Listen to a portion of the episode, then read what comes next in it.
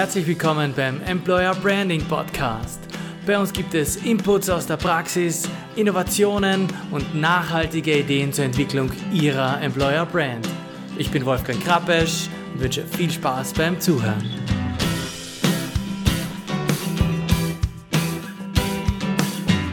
In dieser Episode spreche ich mit der SEO-Expertin Alicia Indig über die Möglichkeiten, das Ranking der Karriereseite und Inserate auf Google zu optimieren. Alicia gibt uns dabei unglaublich viele Tipps und Anregungen, die wir mitbedenken müssen. Im Zentrum dabei, welche Anforderungen werden an eine moderne Webseite gestellt, damit diese optimal gefunden wird. Und da gibt es ganz schön viele, über 200 nämlich. Wir besprechen die wichtigsten davon. Außerdem rät uns Alicia auszumisten, aber bitte hören Sie selbst, warum das hilfreich ist. Ich freue mich, dass Sie wieder mit dabei sind. Bevor es losgeht, ein kurzer Hinweis. Wie wäre es, wenn Sie Ihren Arbeitgeberauftritt einem Check unterziehen könnten, der Ihnen sofort anzeigt, wo es Optimierungsbedarf gibt? Hier geht es konkret um die Stellenanzeigen, um Ihre Karriereseite oder die Kommunikation über Social Media. Das können Sie jetzt mit dem Employer Brand Check ganz einfach herausfinden. Ich habe aus dem gesammelten Know-how des Podcasts einen Check erarbeitet, mit dem Sie Stärken und Schwächen transparent aufzeigen und dann entscheiden können, welche Themen priorisiert werden müssen. Klingt spannend? Sie finden den Link zum kostenfreien Employer Brand Check in den Shownotes dieser Anzeige. Und jetzt viel Spaß beim Zuhören.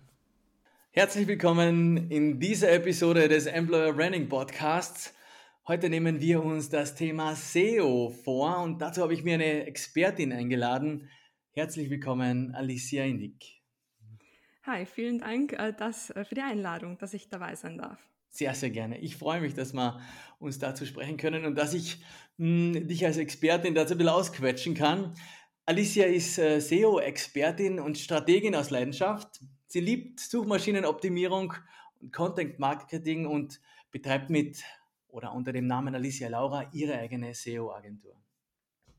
Ja, und mal schauen, ob sie uns heute die passenden Schrauben zeigen kann, die man drehen muss, um da die gewünschte organische Reichweite, das ist ein bisschen das Stichwort, zu bekommen und ähm, Kunden anzuziehen oder eben Interessenten auch anzuziehen. Das ist ja auch der Hintergrund. Alicia, vielleicht darf ich dich aber bitten, dass du uns mal so generell abholst. SEO, was ist mit dem Begriff gemeint? Ähm, was verstehst du darunter?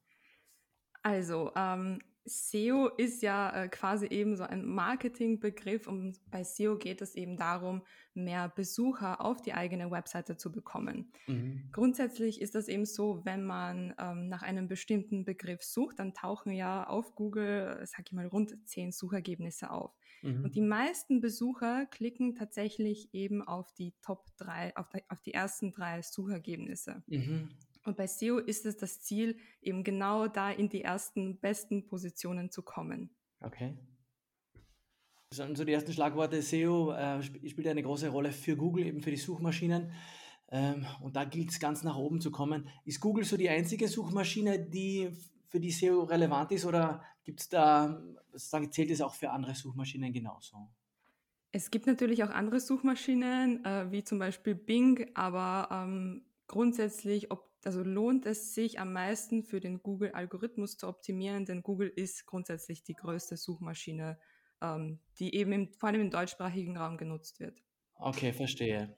Welche Kriterien spielen denn da jetzt eine Rolle, wenn ich sage, ähm, wie komme ich denn unter die Top 3? Grundsätzlich geht es darum, die Webseite für den Nutzer attraktiv zu machen. Also alles, was man auf der eigenen Webseite macht, sollte nutzerzentriert sein. Der sollte mhm. im Fokus sein und mhm. man sollte alles machen, dass sich der Nutzer auf der Webseite gut auskennt, mhm. ähm, gut navigieren kann. Mhm. Genau. Und grundsätzlich als äh, Kriterium, weil du das sagst, es gibt über 200 Ranking-Faktoren, für die okay. man seine eigene Webseite optimieren kann. Also schon oh, ganz schön eine Menge. Okay. okay.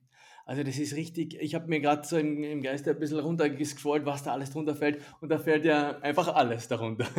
ja, sozusagen. Also zum Beispiel ähm, einzelne Unterseiten auf bestimmte Keywords zu optimieren. Das ist so ein bisschen so die Basis, sage ich mal, von SEO. Das Wichtigste, also Content zu produzieren, ähm, weil wenn man keinen äh, Content, keine Texte auf der Webseite hat, dann kann Google aber auch der Nutzer nicht wirklich was lesen. Also mhm. Also generell, je mehr Content man auf der Webseite hat, desto eine höhere Reichweite kann man eben sich aufbauen. Mhm. Ähm, aber dann zählen natürlich auch so Faktoren dazu wie Schnelligkeit, denn mhm. äh, der Nutzer ist ungeduldig. Wenn eine Webseite mhm. etwas länger lädt, dann äh, springt er weg und geht lieber zu einem anderen Suchergebnis, ähm, anstatt eben auf der Seite zu bleiben.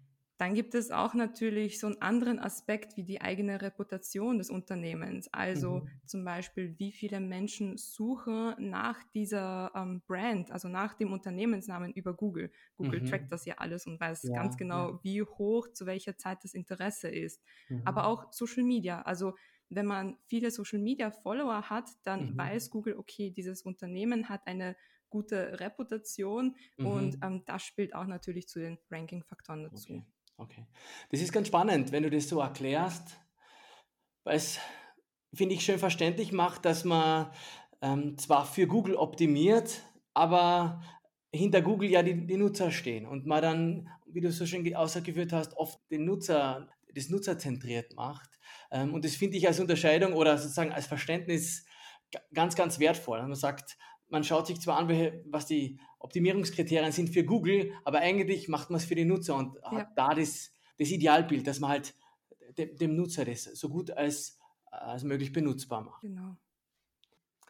Bei den vielen Punkten, du hast schon ganz viel genannt, da gibt es nochmal die Unterscheidung, die mir so, die sich mir so aufdrängt, so zwischen technisch, man sagt äh, Schnelligkeit der Seite ähm, und inhaltlich. Umfang des Contents und so weiter. Wie würdest du das gewichten? Gibt's da, ist das gleich wichtig oder? Kommt auf die Branche an.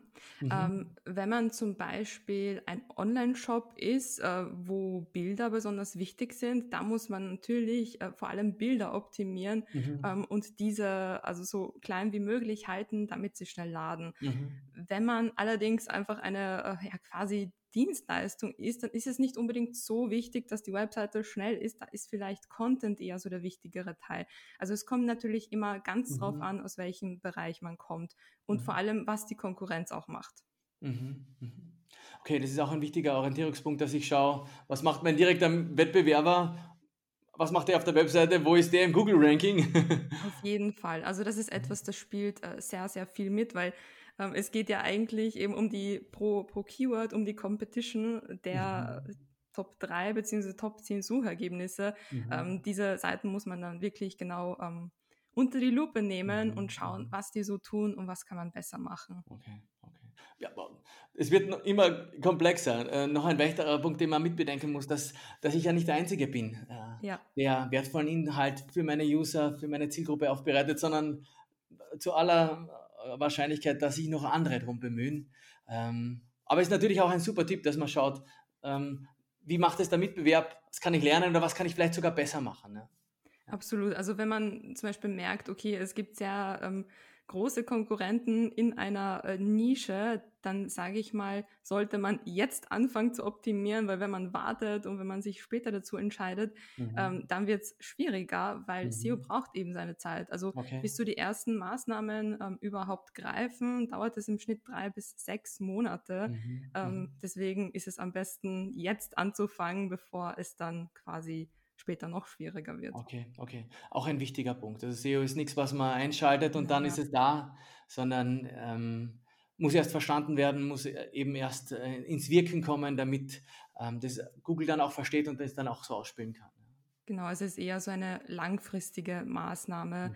die man laufend setzen muss. Äh, mhm. Es ist nicht mit einem Mal gemacht, man holt sich eine Agentur und dann erledigt man das und dann ist das mhm. fertig. Nein, also es ist etwas wirklich ähm, das man aufteilen sollte mit monatlichen ähm. To-Dos. Okay.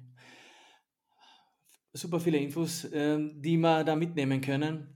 Ähm, ich habe ja gelesen, dass du schon sehr früh mit einem Beauty-Blog äh, selber gestartet bist und zudem schreibst du, dass du, dass der wahrscheinlich deinen heutigen Ansprüchen nicht mehr genügen wird, SEO-technisch zumindest.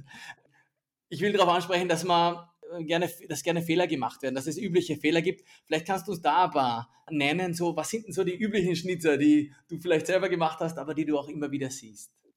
Puh, okay, also damals, wo ich mit meinem äh, damaligen Beauty-Blog gestartet habe, das war ja schon vor über zehn Jahren. Also in der Zwischenzeit hat sich auch eine Menge getan. Mhm. Google veröffentlicht ja laufend ähm, Algorithmen, also quasi aktualisiert seinen eigenen Algorithmus immer und immer wieder. Ähm, deswegen kann man das da gar nicht vergleichen. Aber was mir heute auch bei meinen Kunden oft auffällt und generell auf Webseiten, die ich mir anschaue, ähm, ist, dass sie ähm, wenig Content haben, mhm. ähm, dass sie eben oft auch gar nicht optimiert werden. Also wenn man jetzt einfach äh, so seine Webseite online stellt, mhm. dann ist das ja damit nicht getan. So man will ja langfristig gefunden werden ähm, und deswegen muss man da gewisse SEO-Maßnahmen setzen, für jede einzelne Seite ein Keyword definieren, das eben zu seiner eigenen Branche passt. Mhm. Und was mir auch oft auffällt, ist, dass die Webseite für Mobilgeräte nicht optimiert wurde, also okay. für Handys. Das war ja zum Beispiel vor zehn Jahren gar kein Thema. Ja. ähm, heißt eigentlich nur, dass die Webseite auf Handys gut navigierbar ist, dass die Elemente gut ähm, sichtbar, also lesbar sind. Mhm. Genau, also das ist auch oft etwas, wo man immer, immer gut nachschauen kann. Mhm, mhm. ähm, und am besten, also mein Tipp, jemanden das Handy in die Hand drücken, die Webseite aufmachen und jemanden bitten, ähm, schau dir mal die Seite an, mhm. wie funktioniert sie, kann man gut damit navigieren, weil SEO ist nicht nur Keywords setzen oder irgendwelche technischen Optimierungen, dazu zählt auch eben äh, User Experience dazu. Okay, okay. Ja, aber ich glaube, das ist, das ist eigentlich ein Tipp, der jetzt für SEO gut funktioniert, aber den man ganz oft, der ganz oft super wirkungsvoll ist und super einfach ist, dass man jemanden, der nichts damit zu tun hat, bittet einfach nochmal drüber zu schauen und das Ding zu testen und schauen, ob es denn funktioniert, ob man sich auskennt als Außenstehender. Wenn man das Problem hat, habe ich ganz oft, dass man, wenn man ganz lange an irgendwas arbeitet, dann sieht man einfach den, hat man einfach die Scheuklappen auf, hat da eben nicht mehr den Durchblick. Ja. Vielen Dank auch da für den Einblick. Ich glaube, das ist ein wichtiger Punkt. Ja, ja gerne. Jetzt ähm, haben wir ein bisschen allgemein geplaudert, ähm, was, da, was da für Kriterien ausschlaggebend sind und worauf man achtet. Lass uns mal Richtung ähm, Employer Branding, Richtung Mitarbeitersuche gehen. Ähm, wenn wir uns eine typische Karriereseite vorstellen, ähm, unterstelle ich mal, dass auch da SEO natürlich ein wichtiges Element ist, das wir berücksichtigen müssten. Gibt es denn da so Punkte, ähm, die, die speziell für die Karriereseite wichtig sind, wo, die du uns äh, mitgeben kannst? Ähm, ich würde das nicht nur auf die Karriereseite selbst isolieren, denn wenn ein Bewerber, eine Bewerberin recherchiert, dann kommt man ja meistens oft eben auf die Startseite und schaut mhm. sich generell so die Webseite an. Mhm. Ähm, die Webseite ist ja dieses Aushängeschild, das ist der Unternehmensauftritt nach außen. Mhm. Und ich denke mir insbesondere auch vor allem so bei der jüngeren Generation, quasi die Menschen, die gerade auch frisch ins Berufsleben einsteigen wollen, ist es wichtig, dass man als Unternehmen ähm, sich anpasst auf die so aktuellen Standards und auch moderne Webseiten bereitstellt. Mhm. Ähm, grundsätzlich auch ähm, sollte man sich vor allem auf Karriereseiten ähm, überlegen, so was ist das Ziel, welche mhm. Kandidaten möchte ich eigentlich ganz genau also ansprechen mhm. und welche Fragen haben diese Kandidaten, Kandidatinnen, mhm. was, wo, wo genau setze ich an? So Grund, mhm. ich, ich mhm. bin da immer so ein großer Fan von der Customer Journey, das ist ja eigentlich so aus dem ähm, ja quasi Verkauf jemanden eben von dem ersten Berührungspunkt hin zu quasi zum Kauf durchzuführen. Ich finde, mhm. dasselbe sollte man eben auch auf diesen Bewerbungsprozess ableiten. Mhm. Heißt, wo trifft mich, mein Unternehmen, der Bewerber das erste Mal mhm. und welchen Weg muss er gehen, bis er sich dann bei mir auf meiner Webseite dann bewirbt? Welche mhm. Fragen hat er? Was, mhm. was ist so quasi dazwischen? Ich finde, das sollte jedes Unternehmen, mhm. das eine Karriereseite hat, mhm. auf jeden Fall für sich selbst ausarbeiten. Mhm, Cooler Tipp. Also man kann nicht davon ausgehen, dass nur weil der Kandidat die, das Firma, die Firma jetzt gefunden hat und auf der Webseite ist, dass der schon überzeugt ist, sondern die Überzeugungsarbeit muss auch da noch weiter passieren und so wie du gesagt hast, offene Fragen, die die Zielgruppe hat und mh, mm, die der auf der Zunge brennen, brennen, die müssen beantwortet werden. Und das heißt aber, dass ich vorher recherchieren muss und genau wissen muss, wen ich denn anspreche, oder? Genau, also man muss sich vorher überlegen, so welche Kandidatinnen, Kandidaten brauche ich, was ist so der größte Need in mhm. meinem Unternehmen und was genau ähm, suchen die. Ähm, auch ein guter Tipp, man kann zum Beispiel mit Keyword-Tools seinen eigenen Unternehmensnamen eintippen mhm. und bekommt, bekommt dann Suchvorschläge, ähm, in welcher Kombination Menschen überhaupt suchen. Das heißt, mhm. vielleicht suchen sie, ich nenne da jetzt irgendeine Marke nach ähm, Bank Austria Kundenberater und mhm. vielleicht könnte man dazu eben eine eigene ähm, Seite anlegen, weil Menschen mhm. oft eben genau nach diesem Keyword suchen. Also mhm. mhm. ähm, genau. Und zusätzlich sollte man dann eben schauen, was gibt es noch für erweiterte Keywords, die man auf dieser Seite abbilden kann. Mhm. mhm. Das klingt schon so nach einer, nach einer Strategie, dass ich mir anschaue, was denn die Zielgruppe sucht, welche Keywords da äh, beliebt sind und daraufhin optimiere ich meine, meine Ergebnisseite. Stimmt das? Auf jeden Fall, ja. Auf jeden mhm. Fall. Und noch ein Thema, was mir auch noch einfällt, ist auch zum Beispiel das Thema Initiativbewerbungen. Es ist ja auch oft, dass man ähm, als Unternehmen gerade nicht aktiv sucht, aber wenn man mhm. jemanden passenden findet, der unbedingt für das Unternehmen arbeiten will ähm, mhm. und es passt eben von beiden Seiten, dann ist das ja ideal. Also ich finde, man sollte wirklich auch noch auf den Karriereseiten nochmal extra so den Punkt Initiativbewerbungen abbilden. Mhm, mh. Auch ein wichtiger Punkt. Vielen, vielen Dank da für den Hinweis. Ein Thema, das ich, mit dem ich ganz häufig konfrontiert bin, ist, ähm, sind mittelständische Unternehmen, die ja, gegen große Konkurrenz kämpfen. Auf der einen Seite natürlich gegen andere gleich große Unternehmen, aber auch gegen Unternehmen, die deutlich größer sind und die einfach von der Markenwirkung übermächtig sind, so nimmt man es oft wahr. Ähm, SEO-mäßig gefragt jetzt, kann ich denn als kleines mittelständisches Unternehmen mit meiner Webseite, mit ähm, damit meinen Inhalten auch gegen große konkurrieren und vielleicht besser abschneiden als die? Kommt auf das Keyword an. Also ich persönlich würde oder empfehle auch immer meinen Kunden, sich jetzt nicht in das Haifischbecken zu stürzen mit ähm, großen, ähm, ja, großen, starken Unternehmen zu konkurrieren. Mhm. Es gibt so viele Keywords, nach denen gesucht wird, mhm. die nicht so eine große äh, Konkurrenz haben, die vielleicht ein wenig ein kleineres Suchvolumen haben. Das mhm. bedeutet, mhm.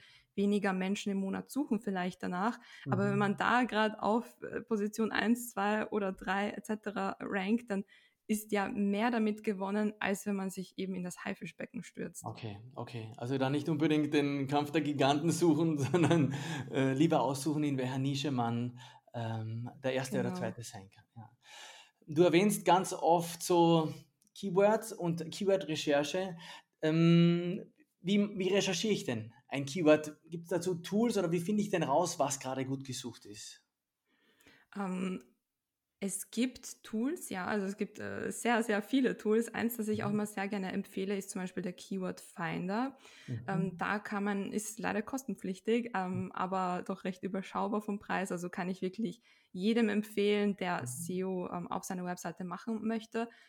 Ähm, da kann man eben äh, recherchieren, nach welchen Themen eben zu seinem eigenen Bereich ähm, gesucht wird. Man kann ja sich selber überlegen, welche Inhalte habe ich auf meiner Seite eigentlich, mhm. was sind so die aktuellen Keywords, die ich vielleicht abbilden möchte. Und man kann sich ja mal im Keyword Finder anschauen, okay, was ist so das monatliche Suchvolumen dazu. Mhm. Ein zweites Tool, das ich aber auch noch empfehle, wo man überhaupt nachschauen kann, wofür man selber rankt, ist die Google Search Console.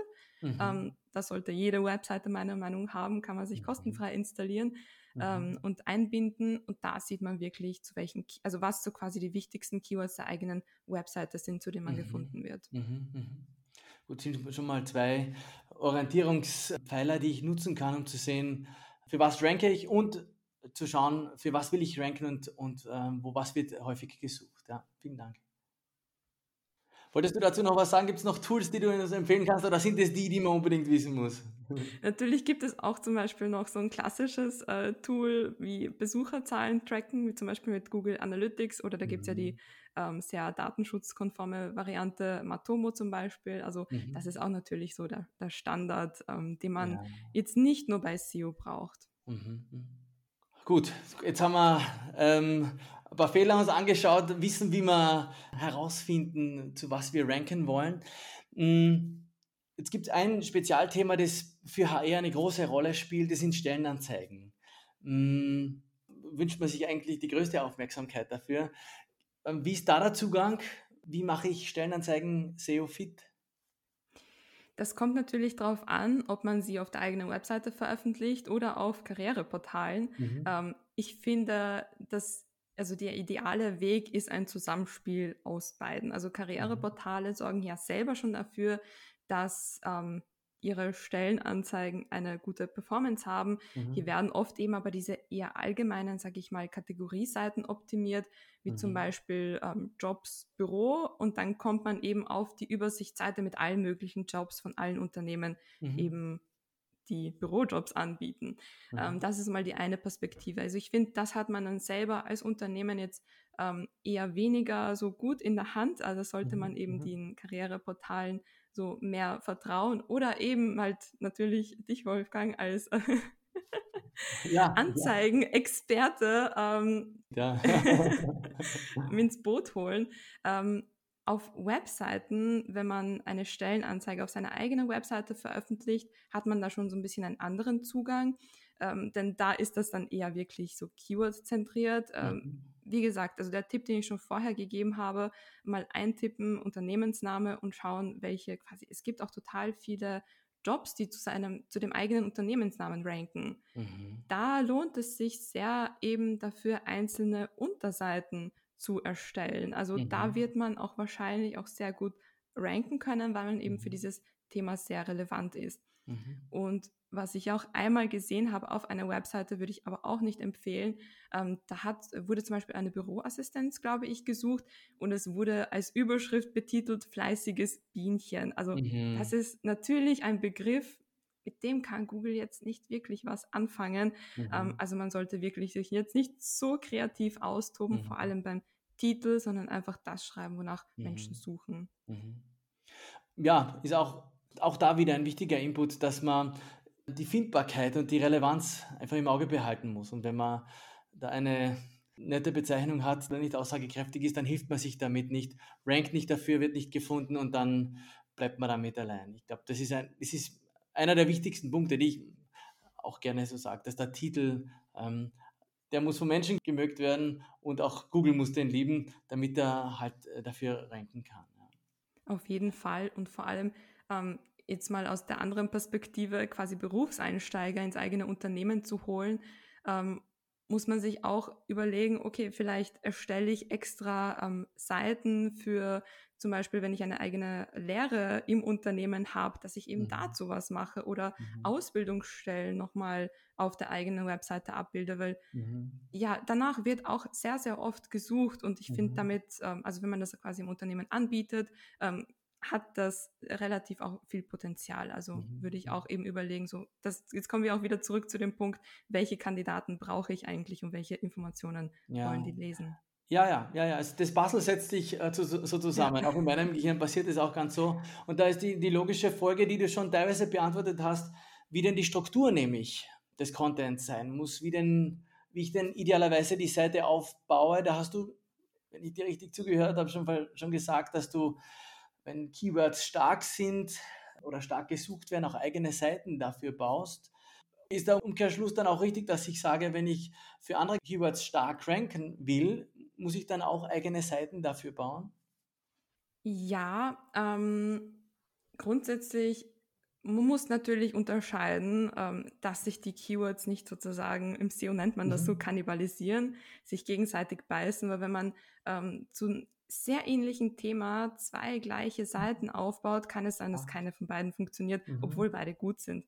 Ähm, da äh, muss man immer aufpassen und sich eben so erstmal aufs Wesentliche ähm, mhm. ja, beschränken. Ähm, aber auch grundsätzlich so allgemein, wie der, wie der Content eben aufgebaut sein sollte. Ähm, man sollte eben, also nochmal so zusammengefasst, eben für die Nutzer schreiben, Inhalte recherchieren und man sollte auch jetzt unabhängig, ob man eben eine ähm, Stellenbeschreibung veröffentlicht oder vielleicht allgemein Informationen zum Unternehmen schreibt, man sollte immer auf mhm. Augenhöhe sein mit Kandidatinnen und Kandidaten und auch deren mhm. Sprache mhm. sprechen. Das ist auch immer sehr, sehr wichtig. Und noch ein weiterer Punkt, Online-Inhalte lesen funktioniert anders.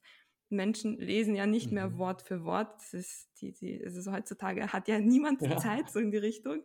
Ähm, und wir überfliegen mhm. eher die Inhalte. Und deswegen ist es wichtig, viele Absätze in Texten mhm. einzubauen, auch. Fettungen einzubauen, mhm. Zwischenüberschriften, damit man ganz schnell eben zu den Inhalten kommt, mhm. nach denen man sucht.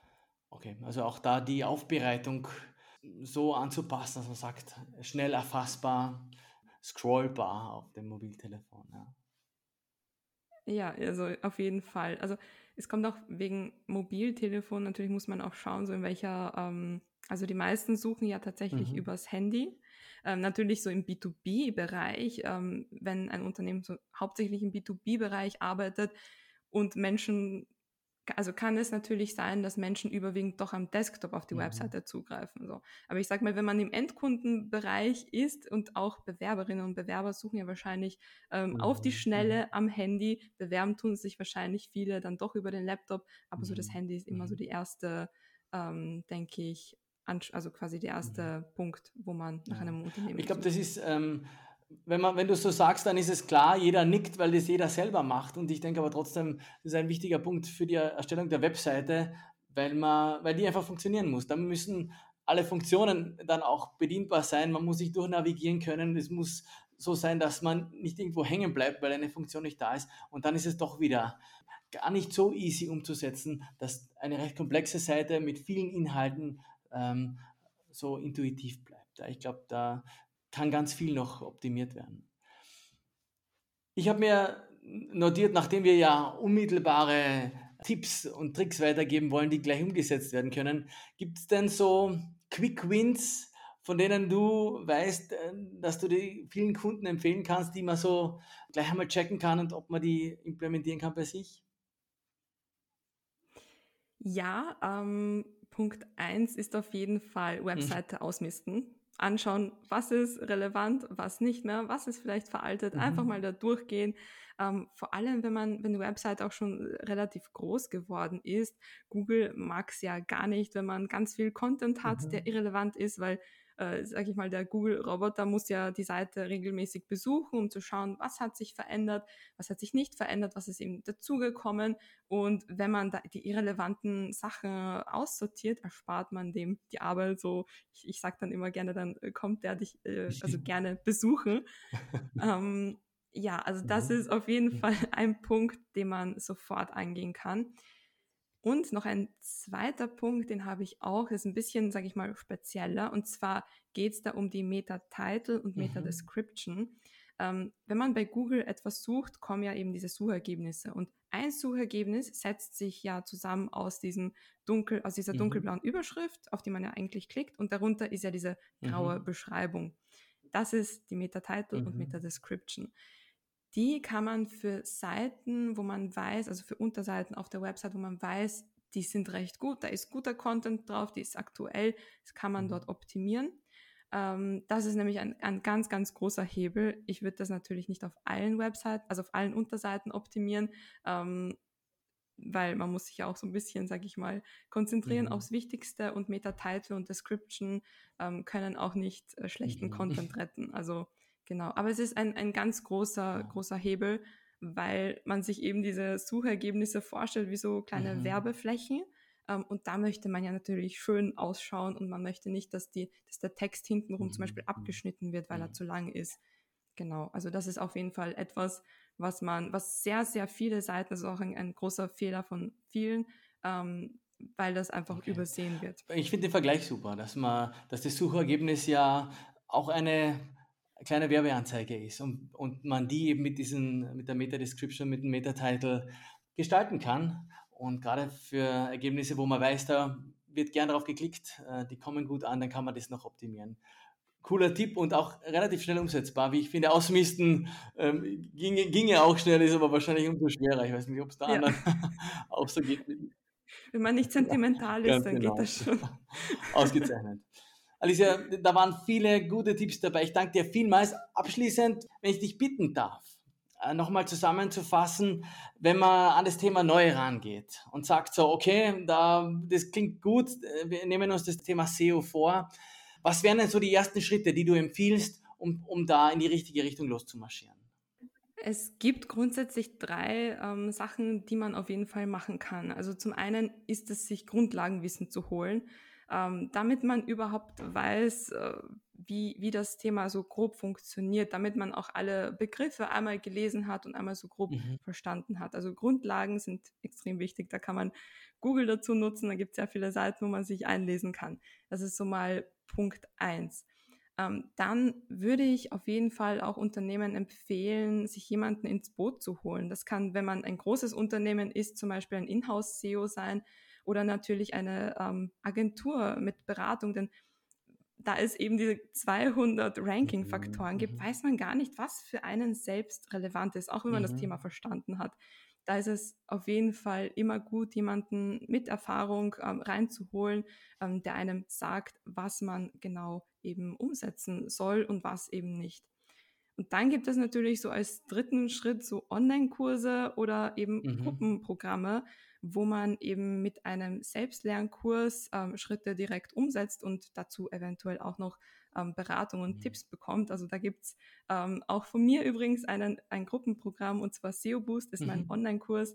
Ähm, genau, da kann man sich aktuell auch gut auf die Warteliste eintragen. Ausgezeichnet. Vielen Dank dafür die Tipps. Äh, den Boost verlinken wir gerne in den Show Notes, dann findet man dann gleich hin. Und ich nehme mit, dass ähm, SEO ein sehr starkes Thema ist, um seine Reichweite zu fördern, es aber nichts ist, wo man hm, auf die Schnelle mal auf den Knopf drückt, sondern wo es ein bisschen Energie braucht und Hingabe braucht, wo man sich idealerweise auch Unterstützung ins Haus holt, um da wirklich die volle Power entwickeln zu können.